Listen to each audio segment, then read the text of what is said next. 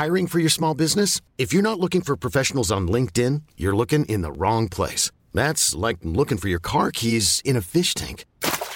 LinkedIn helps you hire professionals you can't find anywhere else, even those who aren't actively searching for a new job but might be open to the perfect role. In a given month, over 70% of LinkedIn users don't even visit other leading job sites. So start looking in the right place. With LinkedIn, you can hire professionals like a professional. Post your free job on linkedin.com slash achieve today.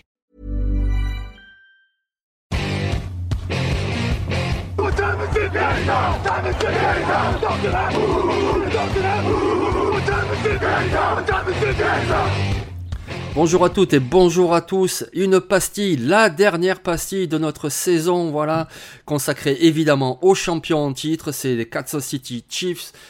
On va s'occuper de leur draft, leurs trois premiers choix de draft, et puis on va faire, on va vous proposer une bonne affaire en fin de draft entre les tours 4 et 7. Et pour ce faire, je suis accompagné de Victor Roulier. Salut Victor, ça va?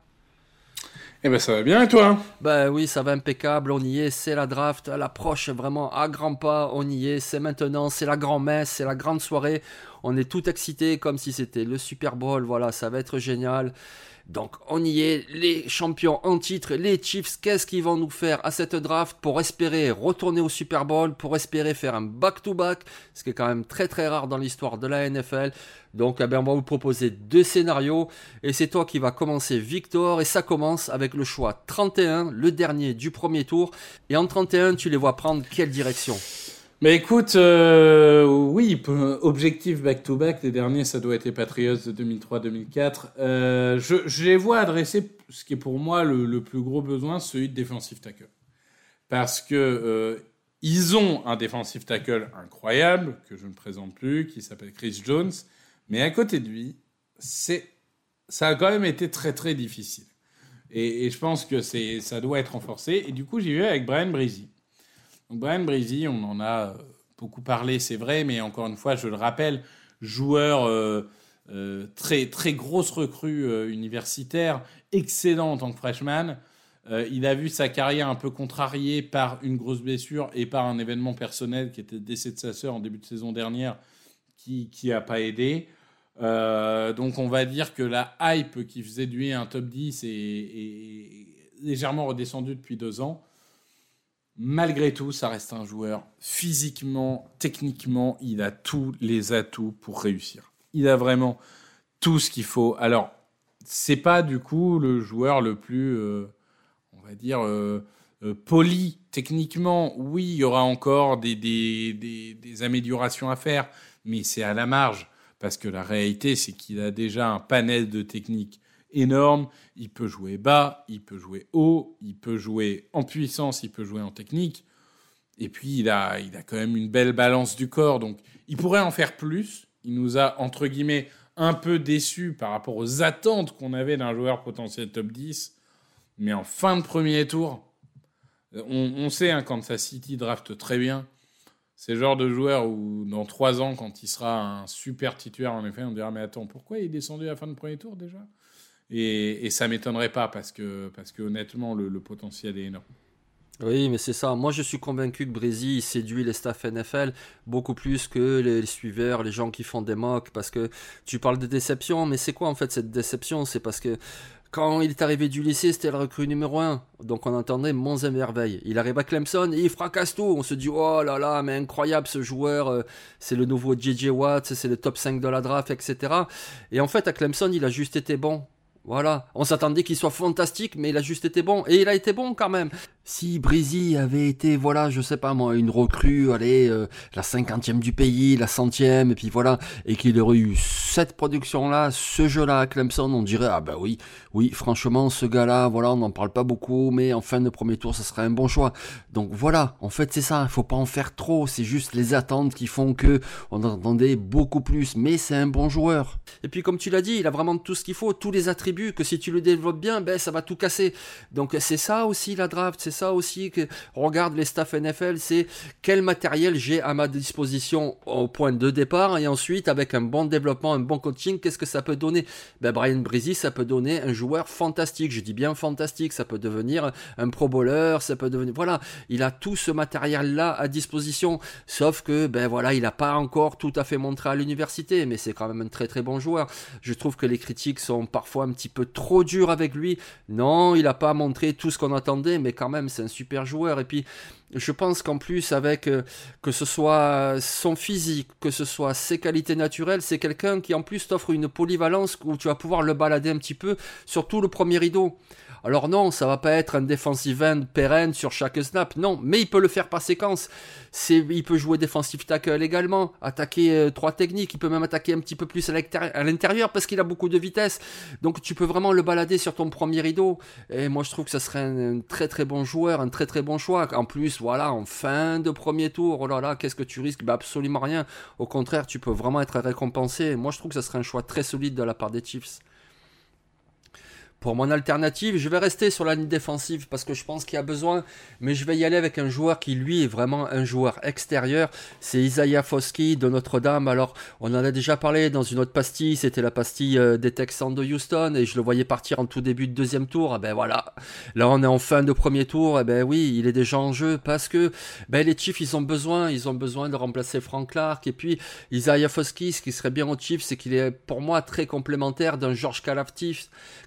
Il est quand même beaucoup plus costaud, etc. Alors que Foskey, lui, c'est vraiment le prototype du pass rusher, du edge, c'est-à-dire qu'il est grand, longiligne, il a des bras de 3 km, et quand on parle de bras, c'est pas juste un truc comme ça pour attraper le pot de confiture sur la dernière étagère, mais c'est parce que en 2021, il a, il a forcé 6 fumbles. Ben oui, alors évidemment, c'est une question euh, d'intelligence de jeu, c'est une question de rapidité pour être là au bon moment, mais ces longs bras, ça te permet aussi au dernier moment d'arracher le ballon, et ça voilà, il a montré toute sa compétence pour contrer les peintes aussi. Il a montré cette compétence, les longs bras. Donc voilà, il est grand, il a de longs bras, il a un premier pas très rapide. C'est vraiment un edge rusher.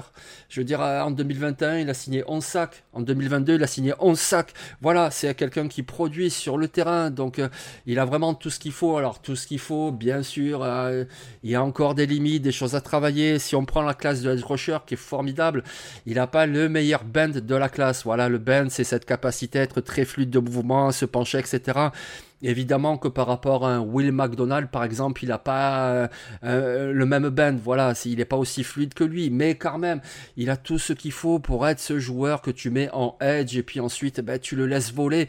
Et c'est un joueur qui peut jouer une main au sol, qui peut jouer debout, qui peut faire beaucoup de choses. Donc moi, je trouve que Isaiah Foskey ou Brian Breezy, qui sont en plus deux valeurs sûres qu'on a bien vu dans de grosses universités, ben, ça serait un très très bon choix pour le 31e des Chiefs de Kansas City.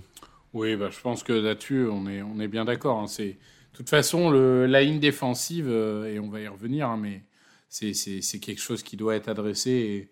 Que ce soit edge ou que ce soit euh, defensive tackle, de toute façon, ça sera quelque chose de nécessaire. Donc on va passer alors deuxième choix au second tour.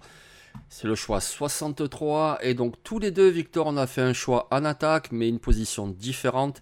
Et toi, tu vas commencer avec le poste de receveur.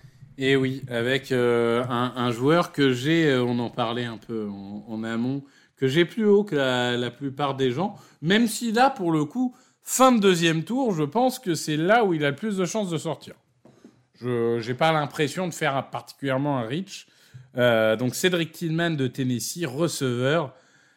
écoute, c'est un joueur qui a eu pas mal de, petites, de petits pépins de santé, donc qui n'a pas euh, forcément euh, pu montrer euh, tout son potentiel en, université, notamment cette année.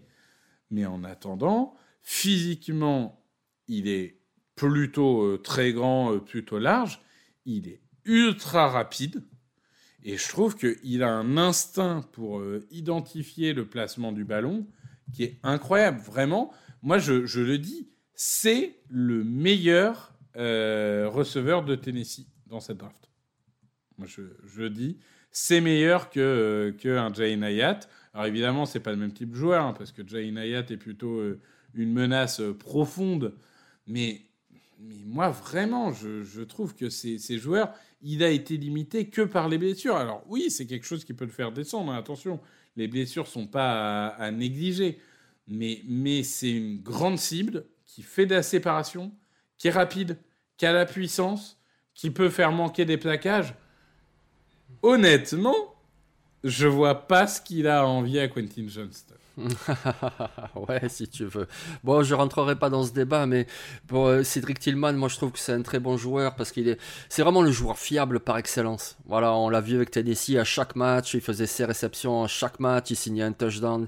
C'est vraiment le joueur fiable par excellence. Et puis, ben, les Chiefs, quand même, il y a beaucoup de joueurs un petit peu petits comme Sky Moore, Kadarius Toney, donc euh, ajoute une cible un peu plus costaud. Et puis, on le sait, les Chiefs, on pense souvent Patrick Mahomes, son bras de fou, il allonge et oui, il le fait bien sûr, mais quand tu regardes le match euh, dans son intégralité, quand même Patrick Mahomes fait aussi beaucoup de passes courtes et pas seulement sur euh, Travis Kelsey. Donc les passes courtes comme ça, ben, un receveur de possession, ça te sert. Et Cédric Tillman, c'est ça, c'est être un super receveur de possession. Donc oui, moi je pense que ça serait un bon choix pour les Chiefs aussi. Pour mon alternative, je reste en attaque, mais du coup, moi, je vais y aller sur la ligne offensive. Et avec un joueur que moi, j'aime beaucoup, plus que ce qu'on voit dans les mock drafts habituels. Mais écoutez, moi, je pense qu'il va intéresser les staff NFL. Il s'appelle Wanya Morris, il nous vient d'Oklahoma. Ben, Wanya déjà, c'était une recrue 5 étoiles à sa sortie du lycée. Voilà. Il a joué deux saisons comme tackle gauche avec Tennessee, puis il est parti à Oklahoma pour occuper le poste de tackle droit. Donc, déjà, ça, c'est intéressant. Voilà quelqu'un qui sait jouer des deux côtés parce que je veux bien, nous, comme ça, on se dit, bah, lui, s'il est pas bon à gauche, tu le mets à droite. Mais c'est pas du tout la même jambe d'appui pour reculer, c'est pas du tout le même jeu de main, etc. Ça se coach, ça s'apprend. Et eh ben, lui, c'est déjà faire les deux et ça, c'est déjà très intéressant. Au niveau physique, il, a lui, il a de très longs bras. Oui, c'est vrai, peut-être qu'on vous saoule un peu à tout le temps parler des bras, mais bon, ça sert. Et on le voit, lui, quand on regarde les matchs d'Oklahoma, il se sert très bien de ses longs bras. Je veux dire, quand il est en duel avec les défensives end, ben, c'est le premier à percuter la poitrine du défenseur avant que ce dernier ne puisse le toucher. Donc, ben voilà. En plus, il a des mains violentes, il s'en sert très bien. Voilà, il a ce qu'on appelle le punch. Il va puncher la poitrine du défenseur et du coup, ça va le faire changer de sa route, ça va le ralentir. Et c'est ce qu'on demande à tackle offensif, ralentir le pass rusher qui puisse pas arriver au quarterback. En plus, c'est un, c'est un tackle offensif qui est grand, qui est costaud, et pourtant il est très athlétique, il se déplace très bien. Donc du coup, il a vraiment tout ce qu'il faut. Ça serait un très bon choix. Et puis en plus, ben, on parle des Chiefs. Les Chiefs, ben voilà, euh, Lucas Nyang, moi je veux bien. En plus, c'est un, francophone, donc je lui souhaite de réussir, de s'imposer. Darian Kinnard, on l'aimait bien à Kentucky aussi. Lui aussi peut prendre le poste de tackle droit, pourquoi pas? Mais franchement, quand tu as Nyang et que tu as Kinnard, ben, ajoute Wanya Morris et puis après tu vois. Oui, et puis Kinnard, tu peux le mettre à l'intérieur. Oui, ah oui, tellement massif que. Et puis voilà, la ligne offensive, de toute façon, tu as un super quarterback, donc blend ta ligne offensive en fin de deuxième tour comme ça. Moi, je suis d'accord. Je suis d'accord. De toute façon, c'est des, équipes qui réussissent à aller loin. Souvent, elles ont 6, 7, 8 linemen offensifs. Parce qu'il n'y a que comme ça que tu réussis. Et je pense que. Non, non, c'est ça fait partie des très bons choix. Voilà, et donc du coup on va passer au choix du troisième tour. Et, comme par hasard, ben voilà, Victor, tu es plutôt d'accord avec moi, puisque au troisième tour, tu y vas justement sur la ligne offensive. Et oui, j'y vais avec un tackle, euh, toujours dans la logique de vous parler de joueurs dont vous n'avez pas entendu parler. Euh, Nick Saldiveri, Old Dominion. Donc euh, on retourne en Virginie. Tu avais déjà parlé d'un joueur de Old Dominion, mais Nick Saldiveri, c'est donc un, un tackle offensif. Euh, titulaire depuis trois ans déjà euh, dans, dans l'université. C'est un, un, tackle droit, mais pour autant qui, peut jouer à gauche, mais c'est un tackle droit de métier et comme tu l'as rappelé, euh, c'est là à mon avis le, principal besoin. Euh, c'est un joueur qui a progressé chaque année, qui a réussi à dominer son vis-à-vis, alors certes avec une opposition relative, mais qui a quand même toujours réussi. Il n'a pas concédé un seul sac de la saison 2022. Hein. C'est quand même une très bonne saison. Un peu trop de holding parce que en fait euh, l'idée c'est que il est rapide, il est puissant, il est globalement il a à peu près tout, mais techniquement il a encore des petites imprécisions euh, qui lui font euh, commettre des fautes. Et ça, on sait un joueur qui commet trop de holding en NFL, ça passe pas trop. c'est quand même quelque chose d'assez embêtant. Donc il va falloir qu'il se raffine techniquement et, et l'idée qu'il soit remplaçant la première année pour justement travailler là-dessus, ça serait, ça serait plutôt pas mal. Mais s'il tombe avec un bon coach de ligne offensive, tu as un matériel énorme là à développer. Il suffit d'un petit peu de raffinement technique. Et quand bien même ça soit un troisième, quatrième tour, il peut devenir titulaire en NFL. Oui, c'est ça, exactement. Déjà, tu rajoutes de la, rotation, c'est très important. Euh, c'est important dans un match pour certains packages. Voilà, tu veux faire des jumbo packages, tu veux faire rentrer un sixième euh, lineman offensif pour enfoncer euh, la défense adverse. C'est important dans une saison parce que bah, y a des blessures et, et c'est un bon joueur que tu peux développer. donc oui, ce serait un bon choix en plus en fin de troisième tour. Qu'est-ce que tu risques en fin de troisième tour? Donc oui, moi je pense que de toute façon les Chiefs devront y aller sur la ligne offensive au moins, soit en fin de deuxième tour comme je l'ai fait, soit en fin de troisième tour, ou peut-être même un petit peu plus tard, mais il faudra qu'il fasse de toute façon la ligne offensive.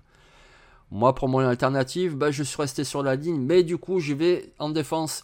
Parce que, comme tu l'as dit avec ton premier choix, au premier tour, tu le voyais bien prendre Brian Breezy, et oui, ça ferait sens. Ben, du coup, moi, je vais parler de Kobe Turner. Voilà, c'est un defensive tackle qui nous vient de Wake Forest. Ben, parce qu'il faut ajouter un peu de profondeur, là aussi, à l'intérieur de la ligne défensive. Alors, Kobe Turner, c'est pas le plus imposant des defensive tackles, c'est pas un obstacle, mais ils viennent de re-signer Derek Nadi pour obtenir ce pour tenir ce poste. Il y a toujours Danny Shelton. Moi, je pense que si malheureusement Chris Jones est blessé, je parle pas d'une grosse blessure, mais ne serait-ce qu'une commotion, il rate un match, deux matchs. Mais Tiaki en trois techniques euh, à l'intérieur, franchement, c'est très très faible. Je trouve aux Chiefs, c'est trop faible pour une équipe qui vise le titre comme ça. C'est pas possible. Il faut absolument ajouter une alternative à Chris Jones et Kobe Turner. Ben c'est que ça, parce que il a un gabarit vraiment très compact. Il a beaucoup de puissance, il a beaucoup de rapidité. Voilà, que ce soit Kobe Turner ou même on peut penser à un Carl Brooks de Bowling Green, ce type de defensive tackle qui est très vif, qui est vraiment dans l'agression tout le temps. Et ça, ça te propose une alternative pour Chris Jones. Chris Jones qui a aussi besoin parfois de souffler lors d'un match. Et eh ben, tu fais rentrer Kobe Turner ou Carl Brooks et tu perds pas trop en niveau. Et puis tu peux même faire des paquets sur troisième tentative en alignant les deux et tu vas agresser la ligne offensive adverse. Donc euh, moi je trouve que comme ça en fin de troisième tour, ben, il faudrait ajouter un petit peu d'agression de la part de cette ligne défensive. Oui, oui, ben on l'a dit, hein, de toute façon, le besoin au niveau des lignes défensives, il est, criant, il n'y a, a pas de mauvais choix. Donc on va passer désormais à notre bonne affaire. Voilà, une bonne affaire qu'on va tenter de faire entre les tours 4 et 7 de la draft. Et ben, des fois, la stratégie à la draft, la bonne stratégie, c'est pas simplement de combler une faiblesse, ça peut être aussi de renfoncer une force. Et c'est ce que tu vas nous proposer, Victor. Et oui, j'ai pris euh, Will Mallory, donc, qui est un, un, tight end de, Miami. Euh, bon, je vais, vais pas vous étonner si je vous dis qu'il n'y a pas de besoin en termes de tight end numéro 1. Bon, ça, il paraît qu'ils ont un petit joueur qui n'est pas trop mauvais. Euh, par contre, c'est une équipe qui utilise, n'empêche, beaucoup de tight end. Et qu'il y a Noah Gray, mais derrière, bon, ça manque un peu du tight end receveur, je trouve, euh, dans, dans, ce comité, si on peut l'appeler comme ça. Et du coup, Will Mallory, moi j'aime bien parce que c'est un joueur. Il n'est pas spectaculaire, hein, c'est pas le, joueur le plus impressionnant athlétiquement, physiquement, tout ça. Mais malgré tout, c'est un joueur assez rapide, c'est un bon receveur, c'est un joueur qui travaille, qui fait ce qu'on lui demande, il n'y a pas de problème, des mains très sûres.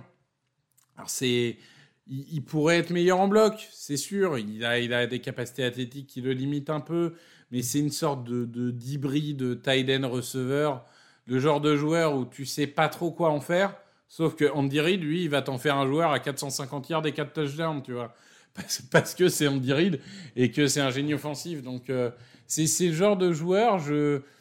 il y a du talent, c'est incontestable, mais je sais pas quoi en faire. Donc, du coup, je donne un très bon coach qui, lui, saura quoi en faire. Oui, oui, oui. Et puis c'est intéressant aussi cette position parce que Travis Kelsey c'est un monstre, mais t'en ajoutes un autre à côté et il sera pas marqué parce que tout le monde va marquer Kelsey. Puis eh, voilà, c'est Mallory qui va capter les ballons.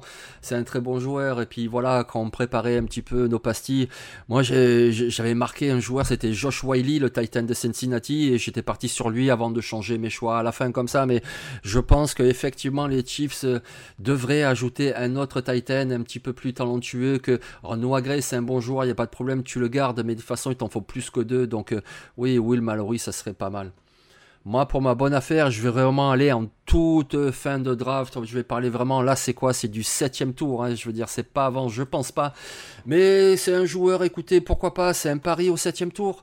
Ce joueur, il s'appelle Matt Landers, c'est un receveur, il nous vient d'Arkansas. Ben déjà, Matt Landers, ce qui est intéressant, c'est qu'il a de la taille. Voilà, c'est un receveur très grand. Et ça, quand tu as une escouade avec Sky Moore et Kadarius Toney, ben c'est intéressant. Et par contre, euh, on le sait, les Chiefs, ils aiment bien la vitesse chez les receveurs. Et eh ben Matt Landers, ben écoutez, il a fait un 4.37 sur le 40 yard du combine. 4.37, c'est vraiment une bombe. Après, c'est un pari. Pourquoi c'est un pari? Parce qu'à l'université, il a fait trois universités. Voilà. Il a été recruté par Georgia. Déjà, ça veut dire quelque chose. Ça veut dire que le gars, il avait du talent depuis le lycée. Si tu recruté par Georgia, ça veut dire quelque chose.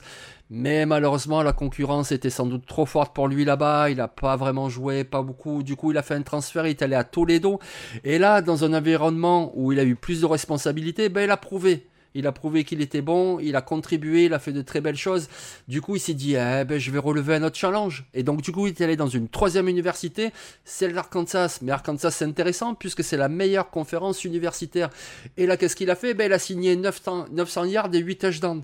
Donc voilà, voilà, Matt Landers, un joueur qui a mis un petit peu de temps vraiment à se développer, mais il a de la taille, il est très rapide, il a montré dans plusieurs environnements qu'il pouvait jouer. Eh ben, au septième tour, qu'est-ce que tu as à perdre? Tu, mises une petite piécette, eh, on, est au septième tour, c'est une toute petite pièce, une pièce jaune, tu la mets sur Matt Landers, et dans un système avec Andy Reid, avec Patrick Mahomes, avec qui sait, peut-être Matt Landers, c'est lui qui te prendra le touchdown au Super Bowl. Mais écoute, je suis totalement d'accord. Matt Landers, euh, à ne pas confondre avec son frère Mark Landers, hein, qui, joue un tout autre sport. Je sais pas si tu as compris la référence. Non. T'es trop vieux, en fait. Mais... T'es, es trop vieux. Si, si, vous connaissez Mark Landers, euh, mettez un commentaire sur Twitter. Jean-Michel est trop vieux. Oh comme ça, comme ça on, sait que vous aurez suivi. Il me saoule, ça. Euh, en, en, attendant... Non, mais par contre, tu es, tu es beaucoup plus athlétique que moi, malgré tout. Tu es un monstre athlétique, hein, il, faut ah, il faut le dire. Un, super joueur, un super joueur. Non, mais, mais oui, euh, trêve de plaisanterie. Euh, non, Landers fait partie de ces joueurs, en effet. C'est, c'est une carrière tellement euh, bizarre que, que t'arrives pas à te positionner exactement sur ce qu'il donnera. Mais, mais comme tu dis, hein, en fin, fin de draft, bah écoute, c'est, c'est genre de choses, il, il, faut tenter, donc c'est très très bien. Donc voilà, pour les Chiefs de Kansas City, on vous a proposé deux scénarios pour leur draft. Voilà, un premier scénario avec toi, Victor, où tu es allé au premier tour avec Brian Breezy. Il faut pas l'ignorer, Brian Breezy, c'est quand même un très très bon joueur. Cedric Tillman, le super receveur de Tennessee. Pourquoi pas un pari sur le lineman offensif Nick Salvideri, c'est un très bon joueur, un développé. Et puis un autre Titan, pourquoi pas Will Mallory.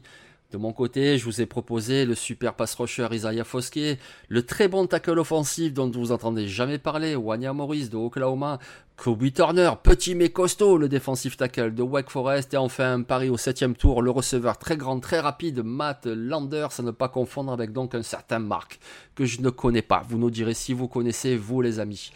Ben voilà, on a terminé notre série de pastilles, ça y est, la draft est là, donc la draft évidemment on sera en direct le premier tour la nuit du jeudi 27 au vendredi 28. Venez nous rejoindre. De toute façon, on communiquera sur Thursday Actu. On devrait prendre l'antenne à partir de minuit. Vous proposer plein de choses, des débats, des quiz. Et puis à 2 heures, c'est la draft qui va commencer. Et on va faire Oh Ils ont pris Anthony Richardson avec le numéro 1. Qu'est-ce qui se passe? On comprend pas. Oh Les Seahawks ont pris un running back avec le choix numéro 5. Ben écoutez, c'est ça la draft. On va bien rigoler, on va bien s'amuser. Donc soyez avec nous. Et ben écoute, merci Victor pour toutes ces pastilles, pour toute l'organisation, puisque voilà, même si c'est notre cuisine interne, on va dire un petit mot, c'est euh, Victor qui s'occupe de toute l'organisation de nos podcasts draft. Eh ben écoutez, on vous en a proposé 32, donc c'est pas rien, il faut l'organiser. Donc merci Victor, et puis euh, ben, merci Victor. Bah merci à toi, parce que je crois que tu en as fait 20 ou 24 euh, sur des 32, donc... T'as été le plus grand contributeur de nous tous. Eh ouais, c'est un super joueur, je voulais en parler, tu comprends, il est trop fort. Donc oui, effectivement, j'ai parlé de beaucoup de joueurs et puis ça nous a fait plaisir. Et on va continuer avec la draft, voilà, comme de Comme on l'a déjà dit, il y a encore des articles à venir sur les stratégies de la draft, sur les potentielles surprises. Évidemment, il y a une mock draft en live mercredi soir. Voilà, sur Twitch, venez à 18h30 en direct, la dernière mock draft de Touchdown Actu. Et puis après, voilà, les directs le jeudi, les directs le vendredi. Ensuite, il y aura le débrief la semaine suivante. Oh là là, que de bonnes choses, que de bonnes choses. Donc on vous souhaite une bonne journée ou une bonne soirée, ça dépend quand vous écoutez ce podcast. Et on vous dit à très très bientôt. Merci à tous, au revoir.